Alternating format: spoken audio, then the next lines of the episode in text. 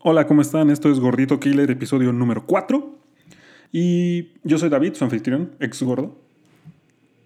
Este episodio quiero hablar sobre un tema que honestamente creo que a mucha gente le afecta. A mí me afectó, a todo el mundo que conozco le afecta a mi esposa. Y surge de que hace poco estaba hablando con el dueño del box donde entreno. Y me comentaba que él, en su trabajo, se pone a comer muchas cosas por el estrés porque está trabajando, está estresado, llega, le invitan una dona y dice, venga, me como la donita. Y yo pienso, bueno, a mí también me ha pasado que a veces simplemente tengo ganas de comer algo o por cualquier razón en la noche mi esposa dice, oye, vamos por una quesadilla.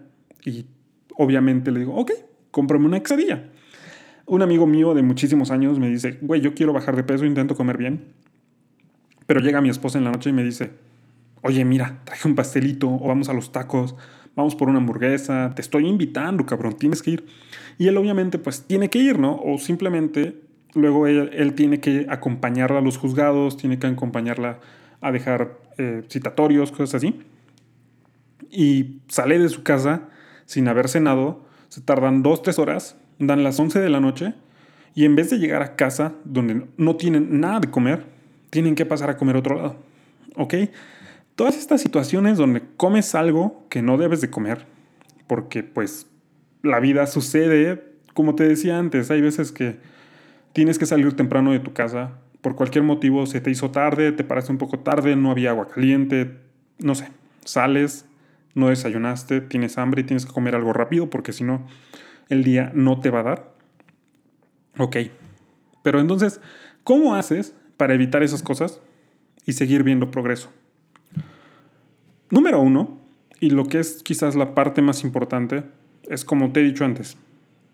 Recuerda que no tienes que ser perfecto, simplemente, simplemente tienes que ser constante en las cosas que te van a llevar a los cambios que quieres. Porque mi amigo subió, yo creo, como unos 15 kilos desde que empezó con este tipo de vida de salimos tarde, comemos allá porque no hay tiempo, o me invitas tacos y eso. Yo subí hasta 125 porque comía todas estas cosas que no debía, pero no fue por comerlas, sino tanto por ser constante comiéndolas, ¿ok? Ser constante haciendo estupideces. Y bueno, el punto es, puedes hacerlo siempre y cuando no seas tan constante haciéndolas y en su, en su lugar te vuelvas constante haciendo las cosas que sí te van a llevar a donde quieres estar como mejorar la calidad de la comida que estás comiendo todos los días. Y tal vez si en la noche, por cualquier razón, tu esposa te dice, oye, acompáñame y llegan tarde o simplemente dicen, pues vamos a aprovechar y comemos por acá, o sales con tus amigos el fin de semana, eso está perfecto. Yo salgo todos los fines de semana con mi esposa, con mis hijos, comemos lo que se nos antoja, no nos restringimos mucho pero tenemos el control en casa, tenemos el control de lo que va a pasar en la semana. Y eso nos ayuda a que esas comidas, sí, tienen cierto efecto, pero en el gran esquema de las cosas, la grasa de nuestro cuerpo va hacia abajo. Y eso puedes verlo en la gráfica que te dejé en el episodio pasado.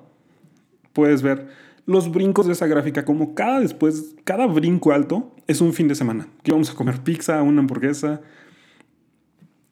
puedes ver al siguiente día dos kilos de más. Pero ¿qué pasa? Tres días después te normalizas. Y creo que esto tiene que ver mucho con ser consciente y darte permiso de que hay cosas que vas a hacer. Ok, yo no te digo que tienes que dejar de comer pizza, porque yo, honestamente, pienso vivir muchísimos años más y en mi cabeza no cabe dejar de comer pizza o dejar de comer hamburguesas. Yo jamás jamás he pensado, jamás me ha pasado por la cabeza ir al cine y no pedirme mis palomitas, mi refresco y mi crepa. Ok, yo soy así. Son cosas que me gusta mucho hacer, son cosas que disfruto mucho. Y vale, tal vez jamás tenga un six-pack, tal vez jamás tenga el abdomen súper plano, pero no me importa, porque prefiero eso. Me veo bien, me veo fuerte. Y si algún día quiero lograrlo, tal vez ese día diga, ok, esto tengo que cambiarlo pero mientras tanto, al carajo. Yo quiero seguir haciéndolo y tengo permiso de mí mismo. Y tú debes tener lo mismo, ¿vale? Si ok, en la noche sales, no te da tiempo, cómete eso, pero que sea consciente. Y es el punto importante. Tienes que tener un plan, porque muchas cosas te van a pasar que si no tienes algo planeado, simplemente la vida te va a decir, güey, vas a hacer esto. Y tú no vas a tener mucho control. Porque aunque en teoría lo estás haciendo, no estás controlando las cosas para llegar a donde quieres. Entonces, vale, ya decidiste que no quieres comer este tipo de cosas, o al menos no quieres comerlas tantas veces por estrés, por cualquier cosa. Perfecto, busca soluciones. Yo, en mi caso, yo tengo la suerte de comer en casa, pero eso no me evitó, no me protegió de subir 20, 30 kilos en dos años. ¿Por qué? Porque comí en casa, pero comía puras cosas que me hacían engordar. No fue hasta que dije, ok, vamos a tener un plan, vamos a comer bien, vamos a tener la comida que realmente me va a ayudar a bajar de peso, vamos a comprar esto y esto y esto. Y estas cosas que no quiero, no las voy a comprar. Y si las quiero cuando salimos, está perfecto. Pero aquí en casa tenemos esto, esto se va a comer y esto se va a hacer bien. Lo mismo sucede si no tuviera que comer en casa. Mucha gente dice, lo que es que tú comes en tu casa y por eso tienes resultados. No, no, cabrones, no es así. O sea, si tú tienes un plan, si realmente te interesa, vas a preparar tus cosas para tener las situaciones que te lleven a ver resultados. Por ejemplo, hay mucha gente que cocina toda su comida el fin de semana. Puedes hacer eso, puedes tener un refractario lleno de arroz que simplemente te toma cinco minutos asar un pedazo de carne o de pollo, ponerle una cucharada, dos cucharadas de arroz, ponerlo en un tope y irte de ahí. Puedes meterlo al refri la noche anterior, meterlo al microondas, irte comiendo. O sea, hay muchas cosas que puedes hacer hay muchas soluciones. El problema es justamente que mucha gente deja que las cosas pasen y después buscan excusas para racionalizar por qué no lo están haciendo. Pero no, la verdad es que no es una prioridad para ellos. Si tú quieres ver un cambio en tu cuerpo, quieres perder 10 kilos para el fin de año, tienes que simplemente hacer de eso una prioridad o al menos tener un plan para que suceda. Ahora, para no dejarte simplemente ahí con, ok, ya me dijiste esto y ahora qué hago, te voy a dar un par de soluciones de cosas que yo le recomendaría a mi amigo, que ahora mismo está casi en 100 kilos y el cabrón no, no hace caso y no quiere realmente esforzarse, pero ya está como cayendo el 20 y, bueno, soluciones. Si de plano dices, oye, ¿sabes qué? No me da tiempo de desayunar, así tal cual. Mi vida es un desmadre, me acuesto a las 2 de la mañana, me paro a las 7 y tengo que salir y no me da tiempo, apenas me baño y tengo que comprar algo por ahí. ¿Sabes qué puedes hacer? Cómprate un bote de proteína en polvo, la mezclas con leche en la mañana, te tomas medio litro de leche con 60 gramos de esa cosa, tienes un desayuno no perfecto, pero mucho mejor que cualquier cosa que podrías comprarte afuera mucho más sano, te va a nutrir, no tanto como una comida, por decirlo así, de verdad, pero te va a ayudar.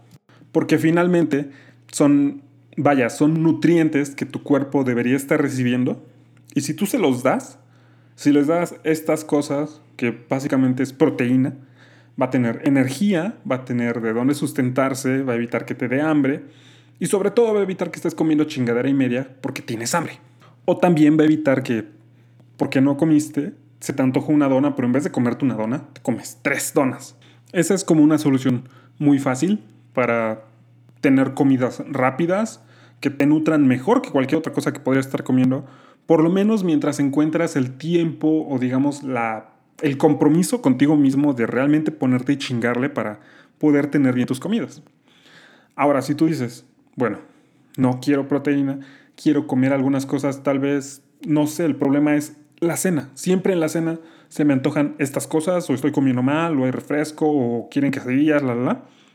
A mí pasó mucho, me pasó mucho tiempo que la noche era mi peor comida. Y quizás la mejor solución que pude hacer es dejar de cenar. Dejé de cenar después de las 7 de la noche. No había alimentos para mí, solo cafecito o agua. ¿Qué es lo que pasó? Como no cenaba, la regla era, güey, no cenas. Simplemente todas esas comidas automáticamente se eliminaron 90% de mi dieta. Y obviamente eso te da resultados. Esto de no cenar suena raro, pero realmente Es algo que mucha gente utiliza. Yo estuve como un año haciendo esto que se llama intermittent, intermittent fasting o ayuno intermitente, como se le conoce en español. Y es algo muy útil si tienes este tipo de situaciones donde la cena es como que este foco rojo de cuando estás comiendo más cosas que no deberías. O tal vez si tu desayuno son, no sé, mucho pan o cosas muy poco sanas. O simplemente no te da tiempo de desayunar. El fasting es una forma muy buena de evitar esas situaciones porque tu cuerpo al inicio te va a costar trabajo, pero tu cuerpo se va a entrenar, se va a acostumbrar que, ah, ok, en este horario no comemos. Y al contrario de lo que te puede decir el sentido común de todo lo que nos han dicho durante años y años de vivir, el no desayunar o el estar mucho tiempo sin comer no te va a pasar nada. Lo único que va a pasar los primeros días es que tu cuerpo va a decir, cabrón, tengo hambre, ¿dónde está mi comida? Pero después de que se acostumbre, después de ese periodo, vas a sentirte bien y tiene hasta beneficios que están respaldados por estudios. Realmente nada comprobado, pero no hay nada que diga que te va a hacer mal, ¿vale? Creo que esas serían dos buenas soluciones.